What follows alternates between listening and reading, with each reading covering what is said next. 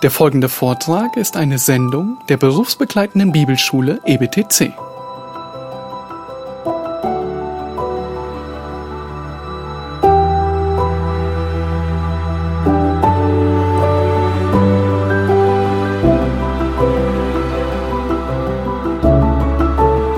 Meine Lieben, wenn wir Weisheit hören wollen, dann müssen wir zwangsläufig das Wort Gottes öffnen. Denn aus mir selbst kommt keine Weisheit. Wir wollen gleich das Wort Gottes öffnen, Jakobus Kapitel 3. Und wir wollen dort die Verse 13 bis 18 betrachten. Es geht dort um irdische und himmlische Weisheit. Irdische und himmlische Weisheit. Und ich lese. Wer ist weise und verständig unter euch? Der zeige durch einen guten Wandel seine Werke in Sanftmütigkeit, die aus der Weisheit kommt. Wenn ihr aber bitteren Neid und Selbstsucht in eurem Herzen habt, so rühmt euch nicht und lügt nicht gegen die Wahrheit. Das ist nicht die Wahrheit, die von oben kommt, sondern eine irdische, seelische, dämonische. Denn wo Neid und Streitsucht ist, da ist Unordnung und jede böse Tat. Die Weisheit von oben aber ist erstens rein, sodann friedfertig, gütig. Sie lässt sich sagen, ist voll Barmherzigkeit und guter Früchte, unparteiisch und frei von Heuchelei. Die Frucht der Gerechtigkeit aber wird in Frieden denen gesät, die Frieden stiften. Und der Kern dieser Schriftstelle ist ein Vergleich zwischen der Weisheit von oben, die in Vers 17 erwähnt wird, und ein rein und friedfertig und gütig und so weiter ist, und der Weisheit, die nicht von oben, sondern von unten kommt in Vers 15 und die irdisch, natürlich und dämonisch ist. Und wenn wir diese Schriftstelle heute und auch beim nächsten Mal einleitend betrachten und dann in zwei Wochen genauer unter die Lupe nehmen, werden wir feststellen, dass das, was Jakobus hier sagt, genau das ist, was die Literatur des Alten Testaments gesagt hat, und zwar, dass sich die Weisheit in zwei Arten aufteilt und unterteilt. Die Weisheit des Menschen und die Weisheit Gottes. Das ist also kein neues Thema. Menschen mögen vielleicht behaupten, sie seien weise, aber die Frage ist dann, ob sie menschliche Weisheit oder göttliche Weisheit besitzen. Und das ist ein großer Unterschied. In Vers 13 sagt Jakobus sogar, wer ist weise unter euch, der zeige durch einen guten Wandel seine Werke in Sanftmütigkeit, die aus Weisheit kommt. Wenn ihr also behauptet, ihr seid weise und diese Weisheit käme von oben, dann liegt es an euch, das zu beweisen. Weisheit ist wirklich ein wunderbares Wort und wir wollen heute ein kleines Bibelstudium diesbezüglich betreiben. Deshalb nehmt eure Bibeln zur Hand, lasst die Seiten heiß werden beim Aufschlagen. Äh, Wir werden ein bisschen hin und her springen und sehen, ob wir verstehen können, was die Bibel über diese wunderbare Realität der Weisheit zu sagen hat. Weisheit ist selbst nach den Aussagen von Philosophen aus vielen Jahrhunderten die Sache, wonach der Mensch streben sollte. Cicero sagte, und das stammt aus dem Jahr 52 vor Christus, Weisheit ist das beste Geschenk der Götter. Sie ist die Mutter aller guten Dinge. Sie ist das Beste und das, was das Beste aus allem hervorbringt. Zitat Ende. Und das fasst zusammen, was die meisten Philosophen und Geistlichen im Verlauf der Geschichte über Weisheit gedacht haben. Wenn man sich irgendetwas wünschen sollte, dann Weisheit. Denn wenn man Weisheit hatte, konnte man fast alles andere bekommen. Weisheit ist das höchste Gut beim Streben der Menschen. Und das passt zur Schrift. In Sprüche Kapitel 4, Vers 7 heißt es, erwirb Weisheit und um all dein Erwerb erwerb Verstand. Und ihr kennt sicherlich die Geschichte von Salomo. Salomo ist sprichwörtlich bekannt für seine Weisheit.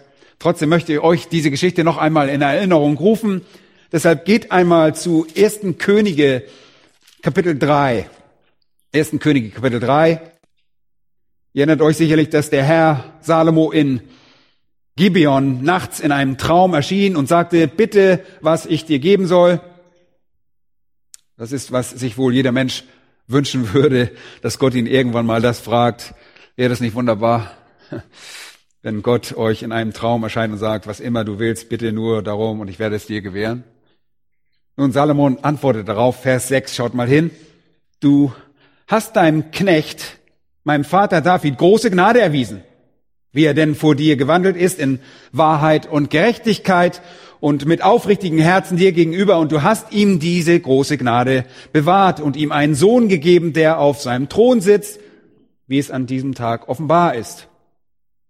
Weil du nun, o oh Herr, mein Gott, deinen Knecht zum König gemacht hast, an der Stelle meines Vaters Davids, ich aber ein junger Bursche bin, der weder aus- und einzuziehen weiß, er war so ungefähr so gegen die 20, nicht, wahrscheinlich nicht viel älter, und weil dein Knecht mitten unter diesem, deinem Volk das du erwählt hast, einem Volk, das so groß ist, dass es zur Menge niemand zählen noch berechnen kann. Mit anderen Worten sagt er hier, ich habe schon so vieles, ich habe alle möglichen Besitztümer, ich habe Ehre, ich habe den Rang, die Autorität und all die Macht, die ein Mensch auch haben könnte. Worum soll ich bitten? Vers 9. So gib deinem Knecht doch ein verständiges Herz, dass er dein Volk zu richten versteht und unterscheiden kann, was gut und böse ist. Denn wer kann dies dein großes Volk richten? Und dann in Vers 10 lesen wir, und es war dem Herrn wohlgefällig, dass Salomo um dies bat. Und Gott sagte zu ihm, weil du um dies bittest und nicht um langes Leben und um Reichtum und um den Tod deiner Feinde bittest, sondern um Einsicht zum Verständnis des Rechts, siehe, so habe ich nach deinen Worten gehandelt. Siehe, ich habe dir ein weises und verständiges Herz gegeben, das deinesgleichen vor dir nicht gewesen ist und deinesgleichen nach dir nicht aufkommen wird. Dazu habe ich dir auch gegeben, was du nicht erbeten hast, Reichtum und Ehre, so dass deinesgleichen nicht sein soll unter den Königen dein ganzes Leben lang. Und wenn du meinen Wegen wandeln wirst, dass du meine Satzung und Gebote befolgst, wie dein Vater David gewandelt ist, so will ich dir ein langes Leben geben. So kam Gott in diesem wunderbaren Traum, der eine Realität mit sich brachte, zu Salomo und Salomo bat um Weisheit und Gott segnete diesen Mann, diesen König auf wunderbare Weise mit Weisheit. Und dann heißt es weiter in Kapitel 5, 5 Vers 9, und Gott gab Salomo Weisheit und sehr viel Verstand und Weite des Herzens wie der Sand der am Meeresufer liegt und die Weisheit Salomos war größer als die Weisheit aller Söhne des Ostens und aller Weisheit der Ägypter. Ja, er war weiser als alle Menschen, auch weiser als Ethan, der Esrachiter und Heman und Kalkol und Dada, die Söhne Machhols. Und er wurde berühmt unter allen Völkern ringsum. Und er redete 3000 Sprüche und die Zahl seiner Lieder war 1005. Er redete auch von den Bäumen, von der Zeder auf dem Libanon bis zum Isop, der aus der Mauer wächst. Auch redete er vom Vieh, von den Vögeln, vom Gewürm, von den Fischen. Und sie kamen aus allen Völkern, um Salomos Weisheit zu hören, von allen Königen auf der Erde, die von seiner Weisheit gehört hatten. Und dann Vers 26, Kapitel 5, lesen wir, und der Herr gab Salomo Weisheit, wie er ihm verheißen hatte.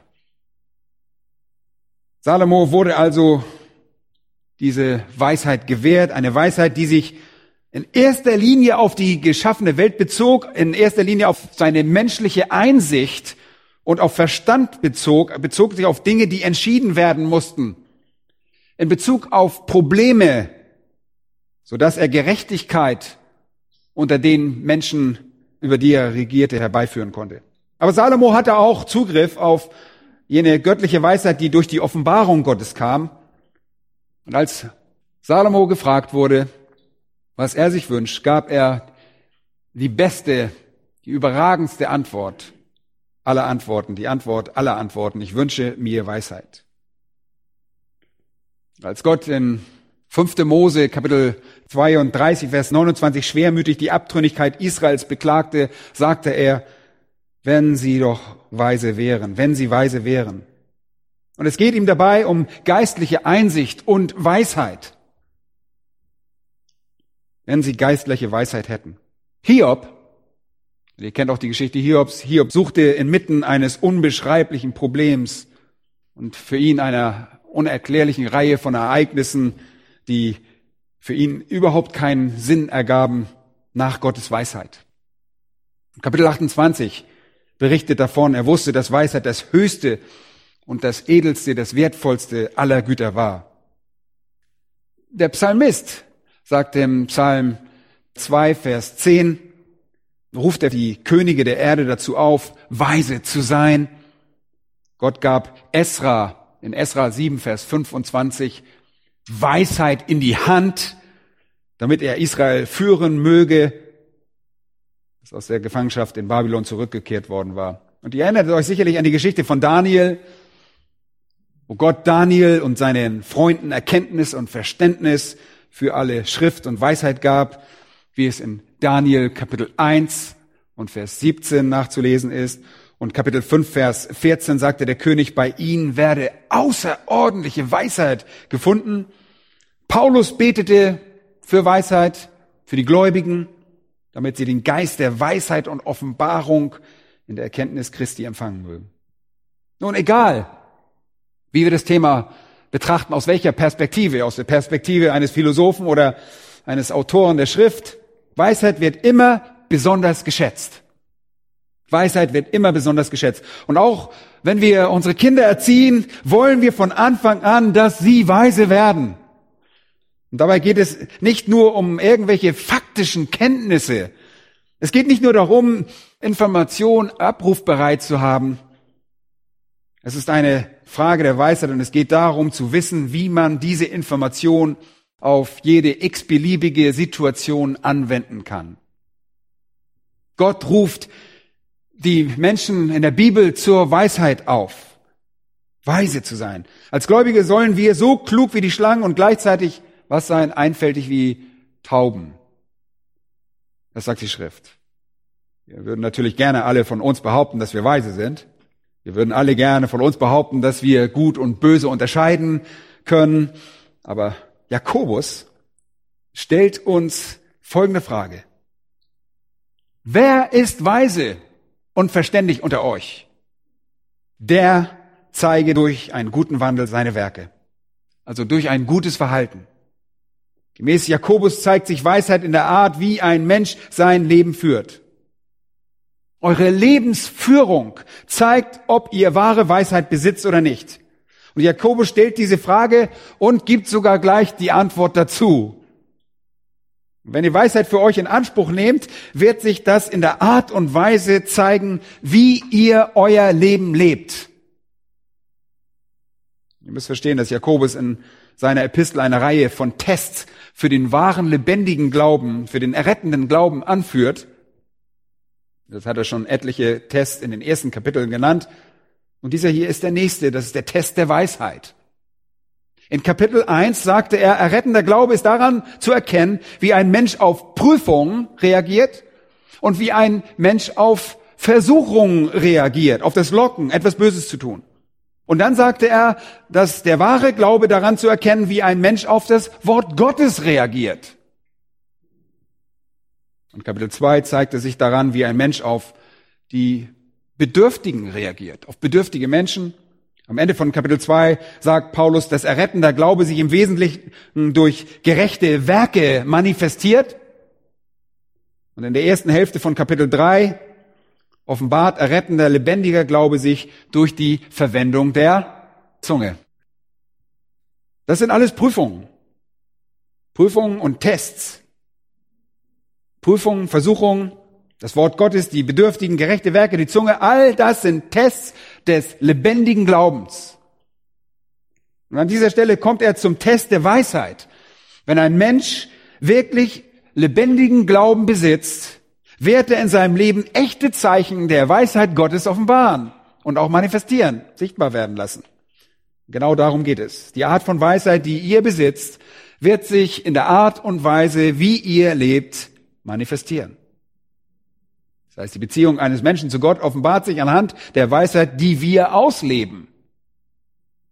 Jakobus sagt uns hier und in den Versen 14 bis 16, dass es falsche Weisheit gibt und in den Versen 17 und 18, dass es wahre Weisheit gibt. Er unterscheidet das sehr deutlich. Falsche Weisheit ist irdisch, sie ist seelisch, sie ist dämonisch. Göttliche Weisheit ist von oben, sie ist rein, friedfertig, gütig, vernünftig, voller Barmherzigkeit und guter Früchte, unparteiisch und frei von Heuchelei.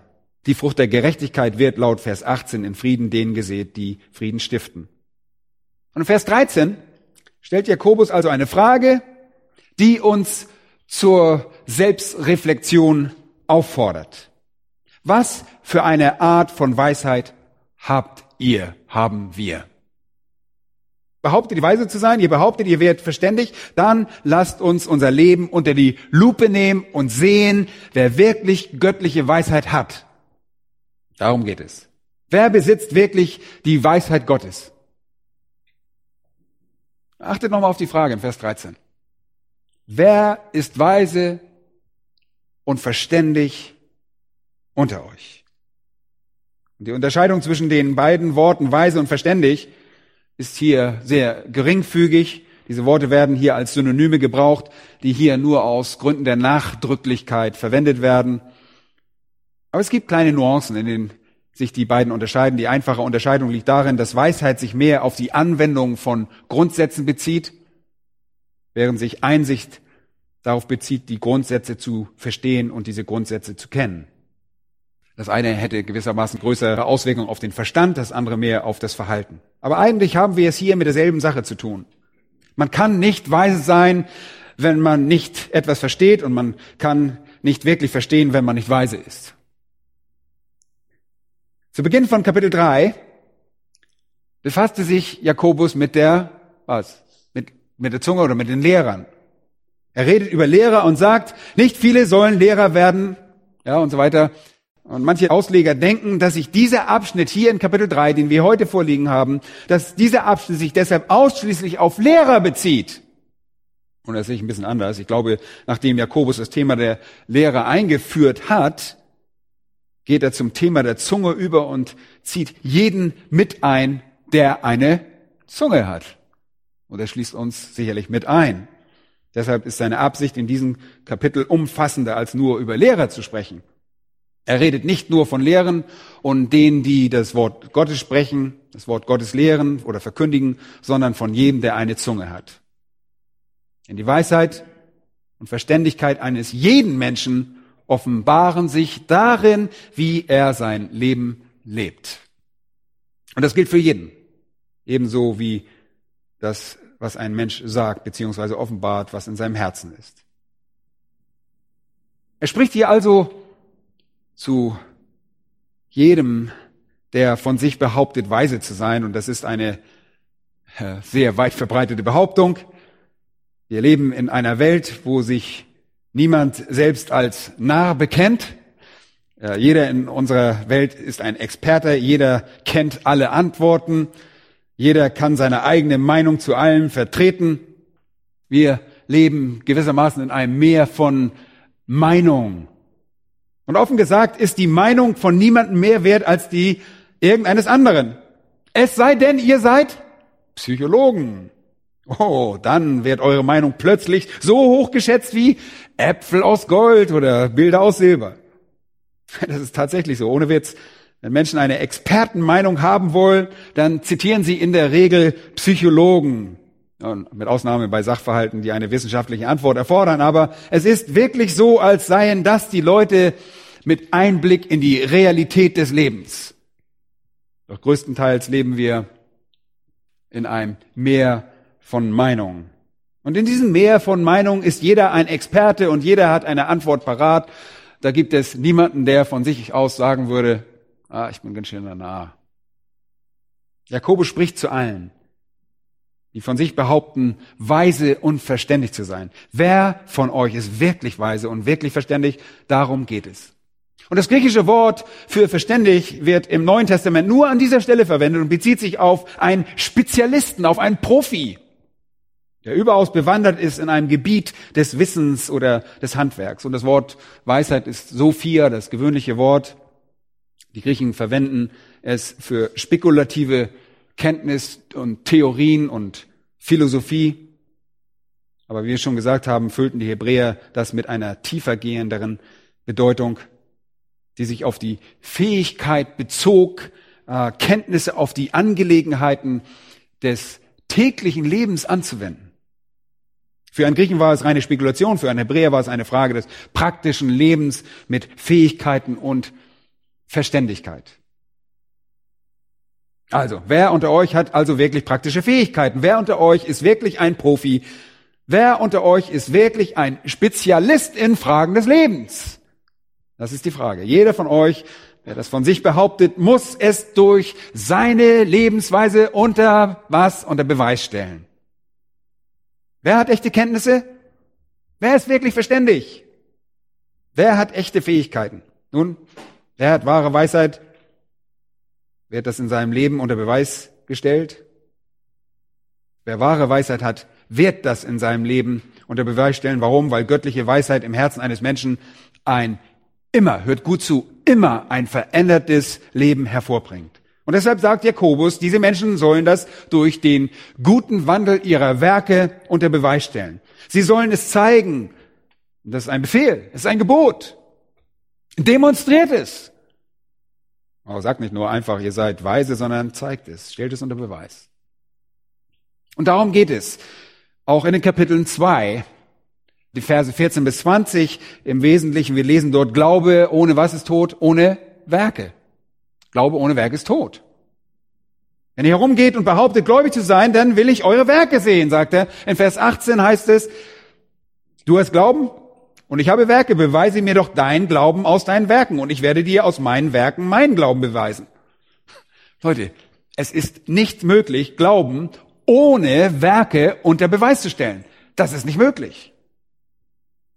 Und hier sagt er noch einmal, wenn ihr von euch behauptet, weise zu sein, so stellt das unter Beweis durch das, was ihr tut.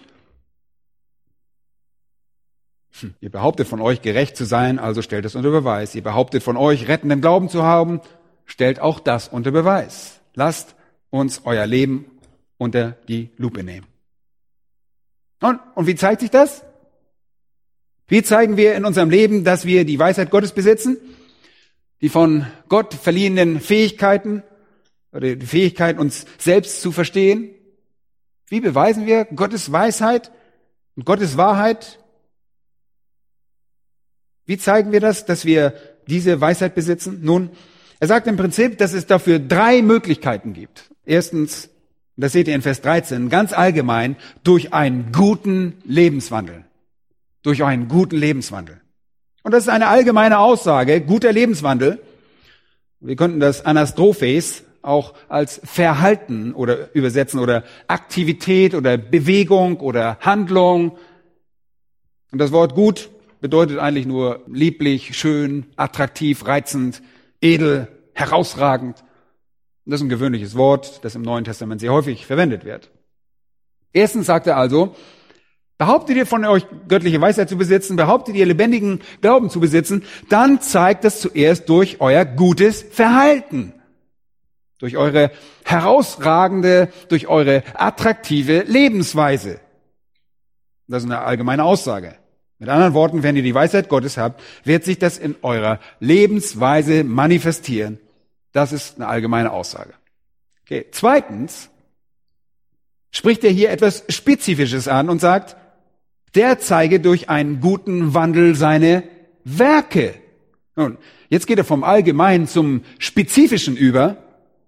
Er identifiziert die Spezifika des Alltags, die individuellen Verhaltensweisen, diese separaten Handlungen, die als Werke oder Taten hier bezeichnet werden. Hier konzentriert sich Jakobus also auf die Details des Lebens. Und er sagt, wenn ihr die Weisheit Gottes besitzt, dann verändert das nicht nur euer Verhalten, sondern auch spezifisch das, was ihr tut. so gehen wir vom Allgemeinen zum Besonderen über.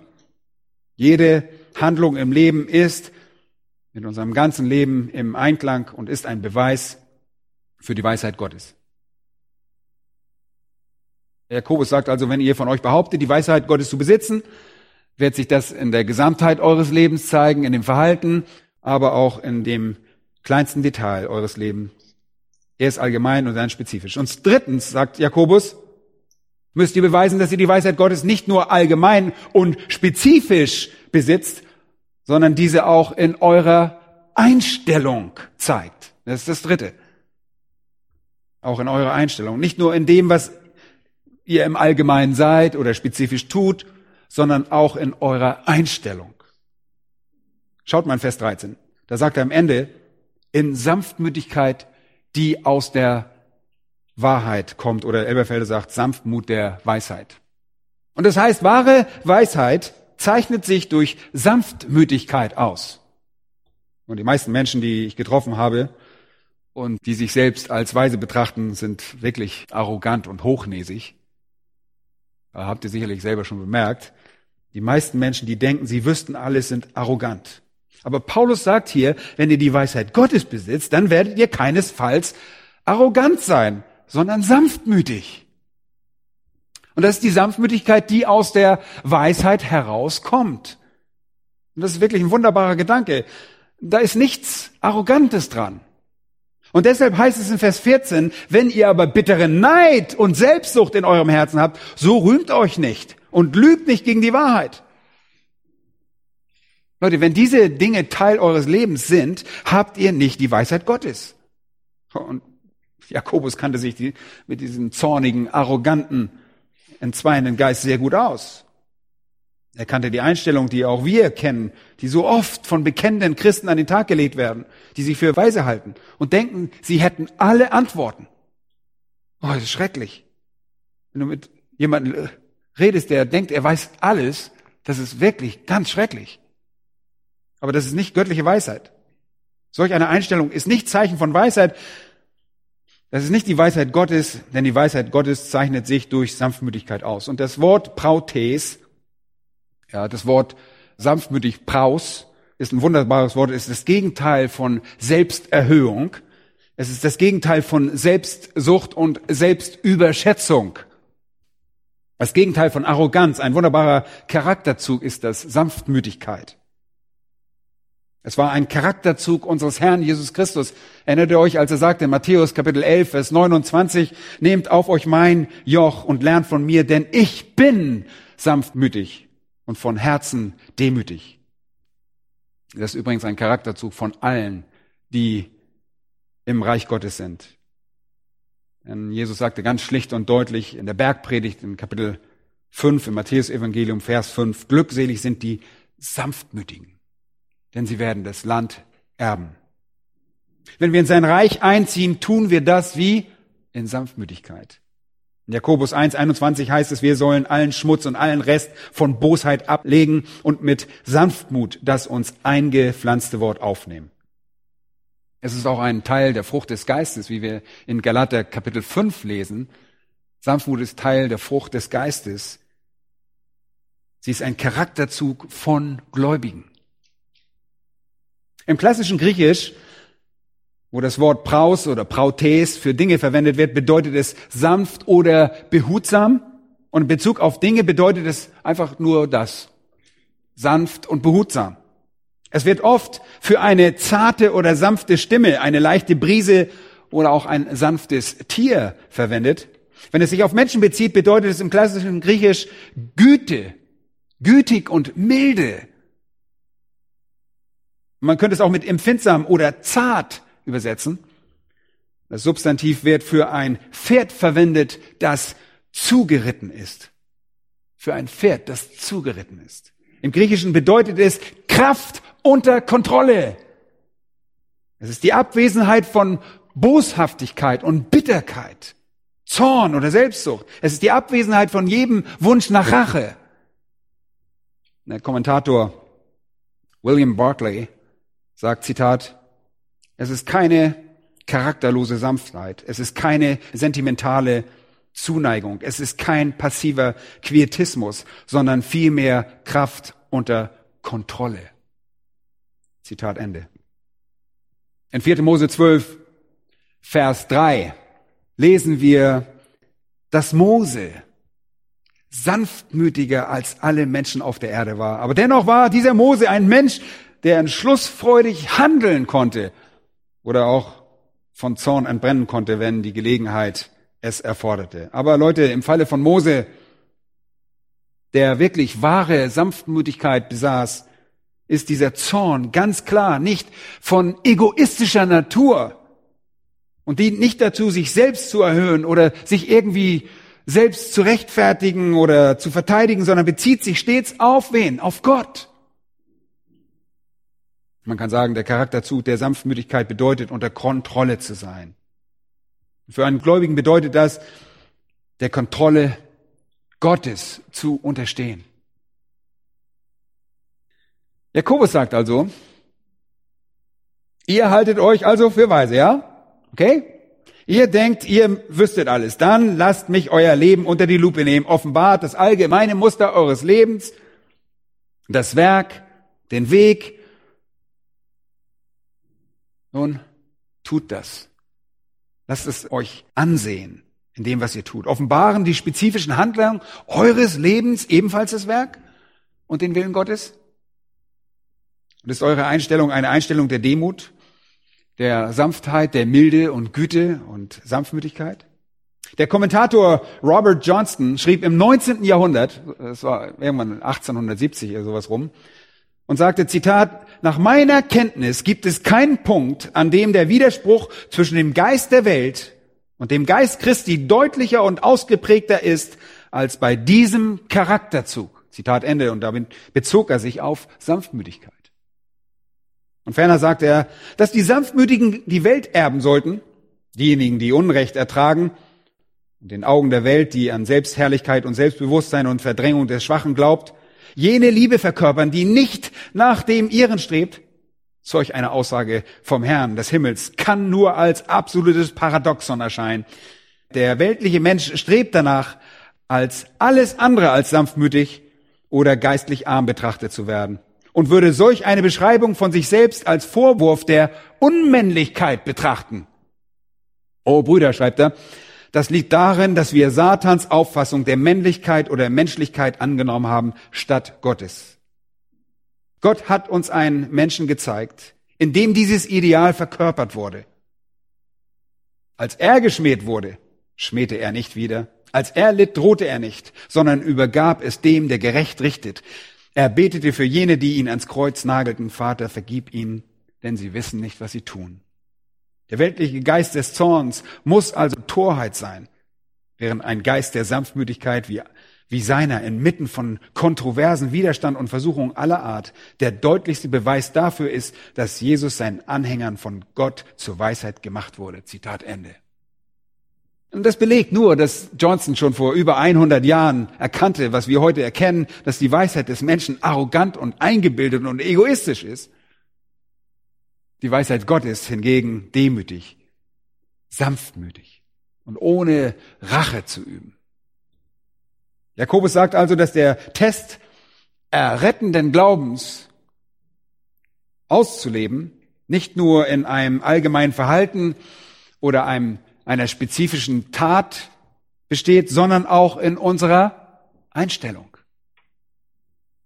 Wenn ihr lebendigen Glauben habt, wird euer Leben einem Schema folgen, das diese Weisheit offenbart. Dass die Weisheit offenbart, eure Taten werden die Weisheit offenbaren, eure Einstellung wird die Weisheit offenbaren. Und wenn diese Dinge nicht ersichtlich sind, dann habt ihr die Weisheit Gottes nicht, egal was ihr behauptet. Die Bewährungsprobe wahren Glaubens ist also an unser Verhalten gebunden. Sie ist an unsere Taten und sie ist an unsere Einstellung gebunden. Johnson sagte außerdem noch, Zitat, hier sehen wir wieder das, was man als zentralen Gedanken dieser Epistel, und bezieht sich auf den Jakobusbrief, beschreiben könnte, dass Religion dort, wo sie wahrhaftig und errettend Besitz von Seele und Herz ergriffen hat, nicht anders kann, als das Leben um sich herum deutlich zu beeinflussen. Je mehr ein Christ wahre Weisheit und geistliche Erkenntnis oder Kenntnis besitzt, je deutlicher wird sein Leben in allen Punkten von seiner Religion gelenkt werden.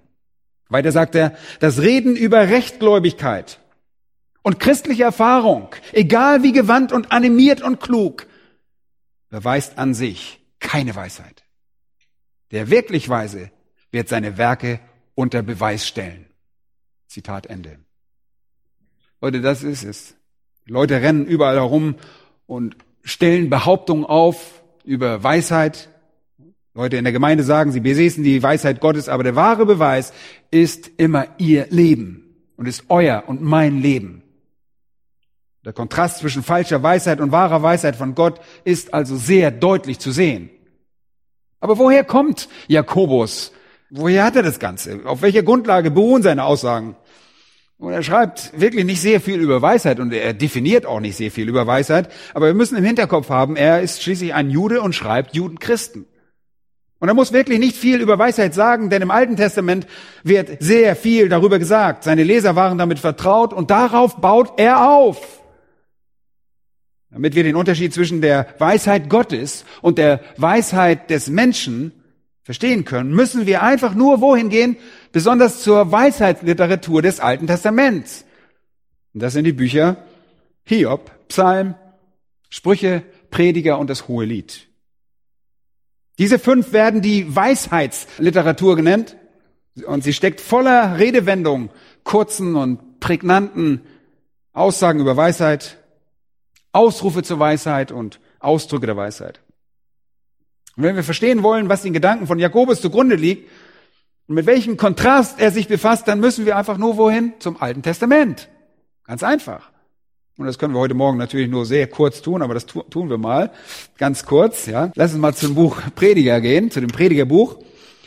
Das ist ein Buch, das die meisten Leute nie studieren, weil er sich ihnen nicht einfach erschließt. Es ist jedoch ein sehr, sehr interessantes Buch. Der Geist Gottes hat es zur Schrift hinzugefügt, weil es Aussagen zur menschlichen Weisheit beleuchtet. Und im Prediger erfahren wir, wie der Mensch seine Welt sieht, wie er Gott sieht und die Faktoren des Lebens aus der Perspektive menschlicher Weisheit sieht. Wir betrachten das Ganze also primär vom Standpunkt menschlicher Weisheit. Und Salomo ist der Autor des Predigerbriefes. Und ich glaube, er schreibt in Retrospektive, also gewissermaßen als Rückblick auf seine frühere Denkweise.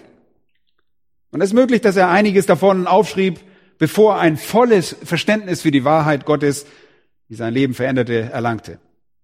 Äußerst faszinierend. Es, es offenbart die Torheit, es offenbart die Nutzlosigkeit, die Sinnlosigkeit und die Frustration menschlicher Weisheit. Das, was Jakobus als irdisch, seelisch und dämonisch bezeichnet. Und wir sehen Salomo, der trotz der ihm verliehenen Weisheit von Gott, um das Recht in Israel zu schaffen, in persönliche Probleme und auch in Sünde fällt. Das sehen wir in seinem Leben. Er versucht dem Werk Gottes und der Betriebsamkeit der Menschen einen Sinn zu entlocken. Und er gerät aus dem Gleichgewicht des Lebens, auf der einen Seite das Leben zu genießen und auf der anderen Seite gleichzeitig dem Herrn zu fürchten, den Herrn und sein Gericht zu fürchten. Ja, Salomo versucht dem Leben äh, nach menschlicher Vorgehensweise und menschlicher Weisheit einen Sinn abzugewinnen. Wir lesen von seinen bedeutungslosen und nichtigen Bestreben in Kapitel 1 und 2. Schlagt Kapitel 1 auf, Vers 16. Ab Vers 16 lese ich. Da heißt es, da redete ich mit meinem Herzen, er spricht mit sich selbst, und siehe, nun habe ich mir mehr und größere Weisheit angeeignet als alle, die vor mir über Jerusalem herrschten, und mein Herz hat viel Weisheit und Wissenschaft gesehen, und ich richtete mein Herz darauf aus, die Weisheit zu erkennen und zu erkennen, was Tollheit und Unverstand sei. Aber ich habe auch das als ein Haschen nach Wind erkannt. Denn wo viel Weisheit ist, ist auch viel Enttäuschung. Und wer sein Wissen mehrt, der mehrt seinen Schmerz. Weiter zu Kapitel 2. Da denkt er immer noch, in seinem Herzen redet immer noch mit sich selbst. Auf! Ich will es mit Freude versuchen. Er versucht also dem Sinn, dem Leben einen Sinn abzugewinnen und jetzt versucht er das und sagt, ah, ich versuche das mal mit Weisheit, dann versuche ich die Tollheit, die Torheit zu studieren. Jetzt versuche ich es mal mit der Freude und das Gute genießen. Aber was ist sein Fazit? Aber siehe, auch das ist nichtig. Vom Lachen sprach ich, es ist töricht. Und von der Freude, was bringt sie? Ich nahm mir in meinem Herzen vor, meinen Leib mit Wein zu verwöhnen Jetzt greift er zu Drogen, zum Alkohol. Doch so, hört gut zu, dass mein Herz in Weisheit die Leitung behielte. Er war also nicht völlig weggetreten. Er war also nicht völlig im Suff. Dass mein Herz in Weisheit die Leitung behielte und mich an die Torheit zu halten, bis ich sehe, was für die Menschenkinder gut zu tun sei in ihren gezählten Lebenstagen unter dem Himmel. Ich führte große Unternehmungen durch. Ich baute mir Häuser. Ich meine, in wie vielen Häusern kannst du leben gleichzeitig? Ich meine, ich pflanzte mir Weinberge. Ich schuf mir Gärten und Parkanlagen, pflanzte darin Fruchtbäume jeder Art. Ich legte mir Wasserteiche an, um daraus den sprossenden Baumwald zu tränken. Ich kaufte Knechte und hatte auch Gesinde, das in meinem eigenen Haus geboren war. Und so hatte ich auch größere Rinder und Schafherden als alle, die vor mir in Jerusalem gewesen waren. Und ich sammelte mir auch Silber und Gold, Schätze der Könige und Länder, ich schaffte mir Sänger und Sängerinnen. Und was zur Wollust? Jetzt wird er auch noch unmoralisch und ihr wisst, er hatte Frauen. Seine sexuelle Ergötzung fand kein Ende. Was der Wollust der Menschen dient. Frauen über Frauen. Und ich wurde größer und reicher als alle, die vor mir in Jerusalem gewesen waren. Auch blieb meine Weisheit bei mir und so weiter. Habt ihr gesehen, wozu er das tat? Für wen tat er das? Immer für sich selbst. Und das ist typisch für menschliche Weisheit. Sie strebt immer nur danach, ihre eigenen Gelüste zu befriedigen. Das bringt mir nichts oder das bringt mir was. Ich habe versucht, mich zu befriedigen und das hat mir nichts gebracht. Und er legte sich selbst einen Teich an, eine Reihe von Teichen, um daraus einen Wald und wachsende Bäume zu bewässern. Leute, dieser Typ hat alles ausprobiert, was man ausprobieren kann um Erfüllung zu finden. Achtet einmal auf Vers 11. Als ich mich über umsah, nach all meinen Werken, die meine Hände gemacht hatten, und nach der Mühe, die ich mir gegeben hatte, um sie zu vollbringen, siehe, da war alles nichtig. Und ein Haschen nach Wind. Und nichts Bleibendes unter der Sonne. Ein trauriger Kommentar. Ihr Lieben, da habt ihr alles, was das Leben euch bietet. Ihr habt Wein, Weib und Gesang. Ihr habt ein Reich geschaffen, eure Gelüste befriedigt, euch vor Lachen ausgeschüttet und ihr wart nah, ihr wart weiser, ihr habt mehr als jeder andere gehabt und dann kommt ihr zu einer Erkenntnis und ich hasste das Leben, Vers 17. Vers 17. Ich hasste das Leben. Warum? Warum hasst er es? Weil er festgestellt hat, dass ihm nichts davon Zufriedenheit bringt und deshalb beginnt er, sich daran zu stoßen. Es bringt alles nichts. In Vers 17 können wir die Verdrossenheit der weltlichen Weisheit sehen. Nun, Salomo weiß, dass die Antwort bei Gott liegt, aber in dieser Situation streckte er offensichtlich nicht die Hand nach Gott aus, um sich diese Antwort zu holen. Aber trotzdem, trotz seines unweisen Verhaltens, gab Salomo den Glauben an Gott niemals auf. Schlagt einmal Kapitel 8 auf. 8, Vers 16. Da heißt es, als ich mein Herz darauf richtete, die Weisheit zu erlernen und das geschäftige Treiben zu betrachten, das sich auf Erden abspielt, so dass einer seinen Augen weder bei Tag noch bei Nacht Schlaf gönnt. Mit anderen Worten habe ich mich dieser Sache aus ganzem Herzen gewidmet, Tag und Nacht. Und da sagt er, da sah ich an dem ganzen Werk Gottes, dass der Mensch das Werk nicht ergründen kann. Das geschieht unter der Sonne. Obwohl der Mensch sich Mühe gibt, es zu erforschen, so kann er es nicht ergründen. Und wenn es auch der Weise behauptet, er verstehe es, so kann er es doch nicht ergründen. Wisst ihr, was er hier sagt? Ihr wisst, dass Gott dort draußen ist, dass Gott handelt, dass Gott am Werk ist und ihr gebt euer Bestes, um das herauszufinden. Aber so sehr ihr euch bemüht, könnt ihr doch nicht die Realität göttlicher Weisheit entdecken. Das ist, was er sagt. Von der menschlichen Perspektive aus kann man das nicht verstehen. Von einem irdischen Standpunkt aus kann man nicht danach streben. Das ist, was er hier sagt. Selbst wenn ihr komplett auf Schlaf verzichten würdet und selbst wenn ihr euer Herz komplett der Erkenntnis der Weisheit und der Entdeckung Gottes widmen würdet, schafft ihr das nicht. Und das, ihr Lieben, ist das Dilemma der Menschen heutzutage, die sich selbst für weise halten, während sie in Wirklichkeit Narren sind. Alles, wonach ein solcher Mensch strebt, ist einfach nur was? nutzlos, nichtig. Was für ein Kommentar. Später lesen wir in Jesaja, Kapitel 5. Das fasst das sehr gut zusammen. Kapitel 5, 21. Wehe denen, die in ihren eigenen Augen weise sind. Wehe. Und dieses Wehe ist ein Fluch und impliziert den Fluch Gottes. Gott verflucht diejenigen, die nur weltliche Weisheit besitzen. Das Alte Testament zeichnet für uns also ein dramatisches Porträt irdischer, menschlicher Weisheit. Und Jakobus baut auf dieses Verständnis auf. In seinen Aussagen, er sagt, schaut euch das Leben doch einmal an. Was seht ihr?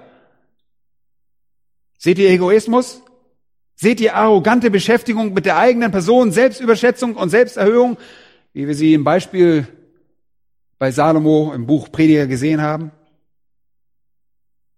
Seht ihr eine sich selbst fröhende Person, die darauf aus ist, alles zu bekommen, was möglich ist und das Leben mit allen erdenklichen Dingen zu füllen?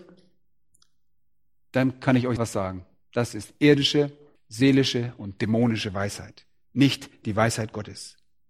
Aber auf der anderen Seite betrachtet einmal ein anderes Leben, das genaue Gegenstück dazu.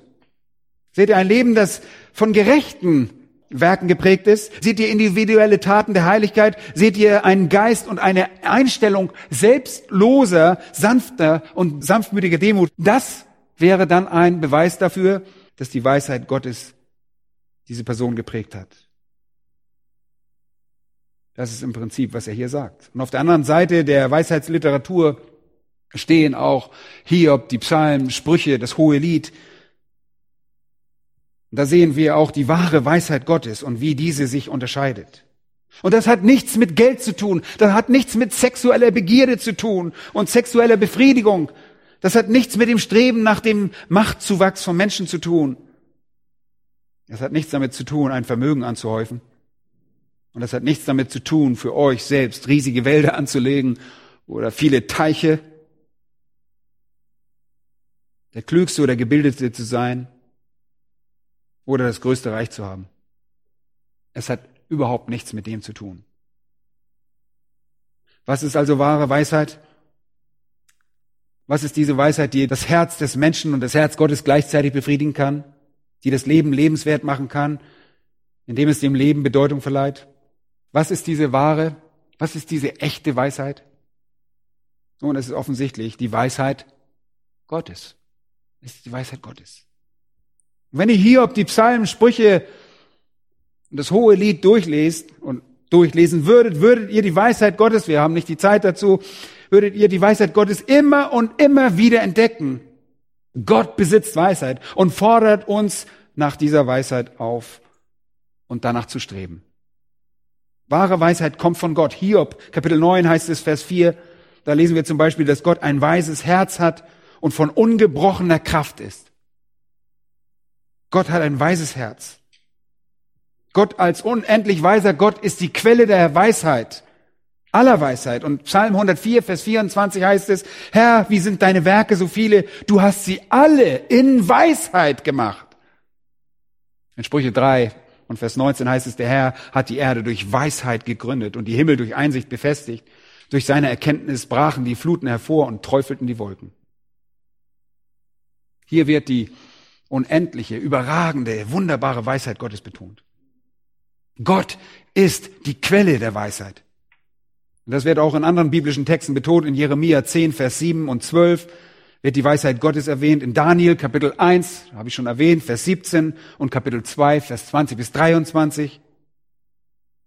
Und wenn ihr zum Neuen Testament kommt, findet ihr sie dort auch überall. Und wunderbar ist die Doxologie am Ende von Römer Kapitel 11. Dort heißt es in Vers 22, oh, welch Tiefe des Reichtums, sowohl der Weisheit als auch der Erkenntnis Gottes.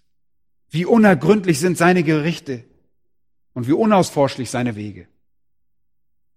Wir haben also menschliche Weisheit gesehen und Salomo, den Weisesten, der je gelebt hat, und wir haben die absolute Sinnlosigkeit des Weisesten aller Menschen gesehen. Und deshalb kommen wir zu dem Schluss, dass menschliche Weisheit selbst im besten Fall, was ist? Bankrott ist. Weisheit, die menschliche, ist bankrott. Also wenden wir uns einer anderen Dimension zu. Wir wenden uns Gott zu, um seine Weisheit zu sehen und herauszufinden, ob seine Weisheit uns das geben kann, was selbst die beste menschliche Weisheit nicht vermag. Leute, deshalb sind wir in der Gemeinde. Wenn ihr euch Epheser, wunderbarer Vers, ich liebe diesen Vers in Epheser Kapitel 3, da geht es darum, dass Gott möchte seine Weisheit demonstrieren. Dort steht, dass das, was der Herr in der Gemeinde wirkt, tut, damit die mannigfaltige Weisheit Gottes kundgemacht werde. Gott stellt seine Weisheit in der Gemeinde zur Schau. Wenn es jemanden an Weisheit mangelt, so sagt Gott in, durch Jakobus in Kapitel 1, der bitte Gott, der bitte Gott, weil derjenige, der Gott bittet, auch diese Weisheit empfängt. Warum? Weil er allen Menschen gern und ohne Vorwurf gibt. Wahre Weisheit kommt also von Gott, die Art von Weisheit, die das Leben wirklich bedeutungsvoll macht. Die Art von Weisheit, die rein und friedfertig und gütig, die sich sagen lässt, die voller Barmherzigkeit ist und guter Früchte, unparteiisch und so weiter. Diese Art von Weisheit kommt nur von Gott. Und deshalb müssen wir danach streben. Wir müssen danach streben und sollten danach streben. In Hiob 28 heißt es, der Mensch streckt seine Hand nach dem Felsgestein aus, wühlt die Berge um von Grund auf, er treibt Stollen in die Felsen, sein Auge erfasst alles, was kostbar ist, die Ströme hat er eingedämmt, damit sie nicht durchsickern, ja, in diesem Stollen, und er bringt das Verborgene hervor ans Licht. Was der Mensch nicht alles tut, um an wertvolles Edelmetall oder kostbare Steine heranzukommen. Schaut mal Vers 12 dort in Hiob 28. Aber die Weisheit, wo wird sie gefunden und wo ist der Fundort der Einsicht? Stellt er als Frage. Hiob sagt, der Mensch unternimmt all diese Anstrengungen, um kostbares Edelmetall und kostbare Steine zu finden, aber er kann keine Weisheit finden.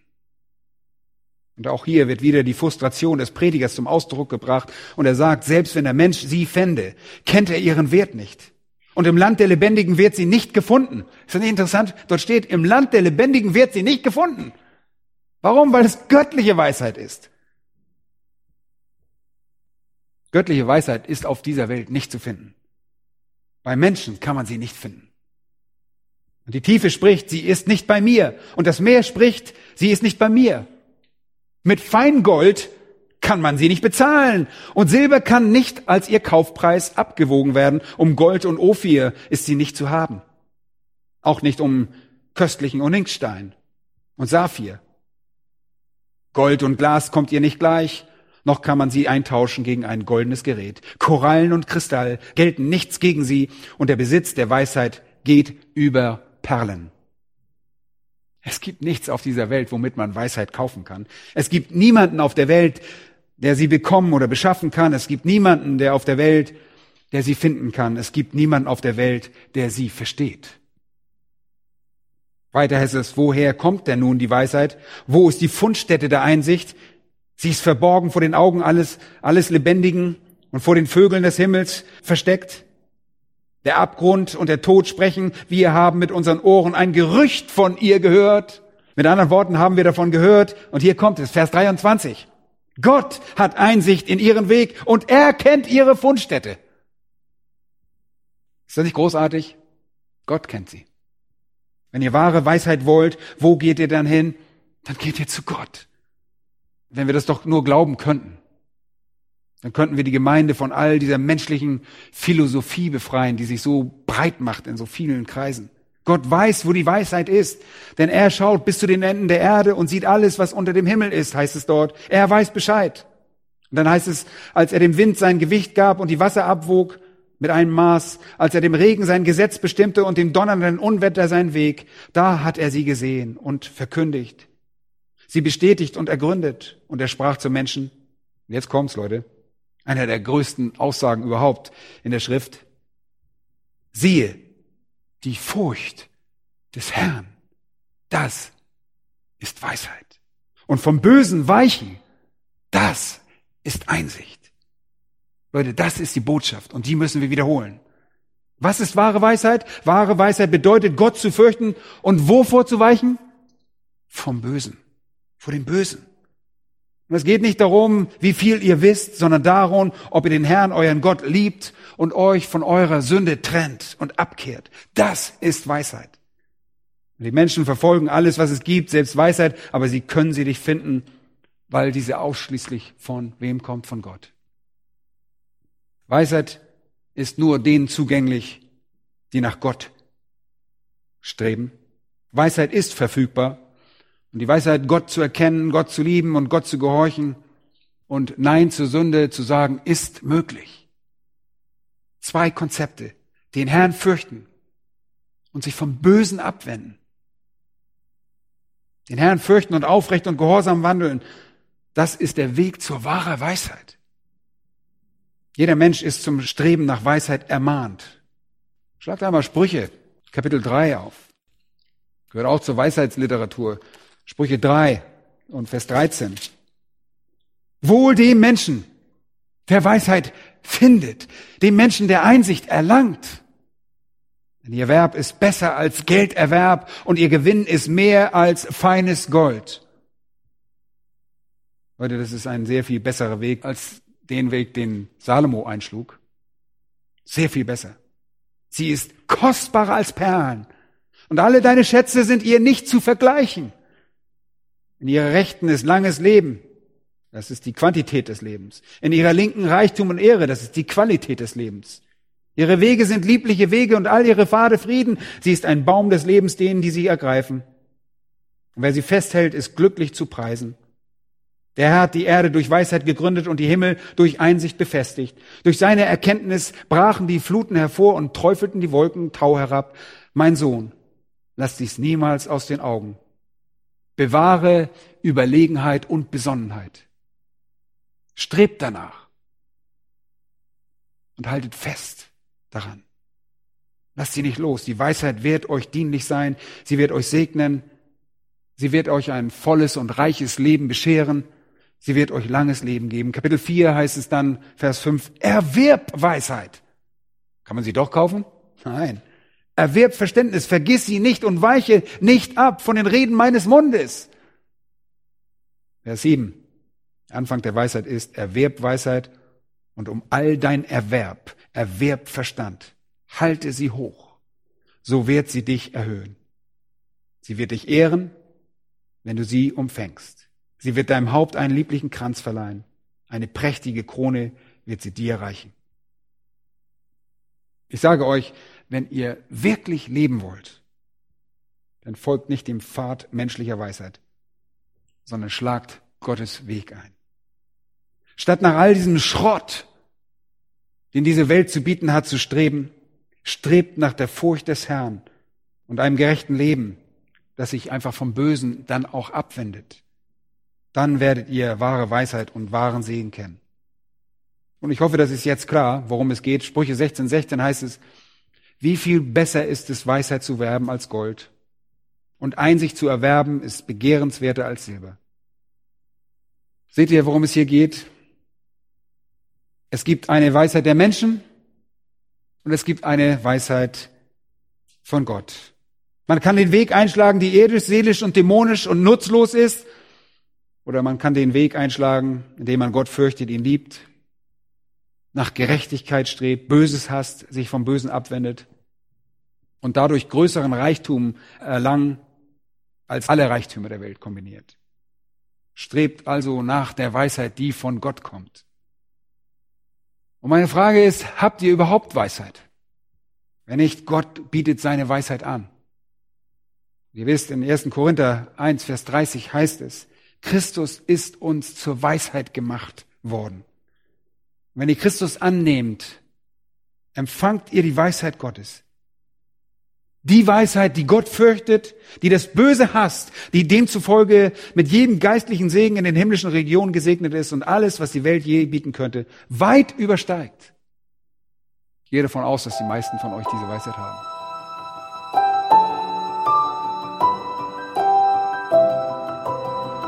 Diese Sendung war von der berufsbegleitenden Bibelschule EBTC.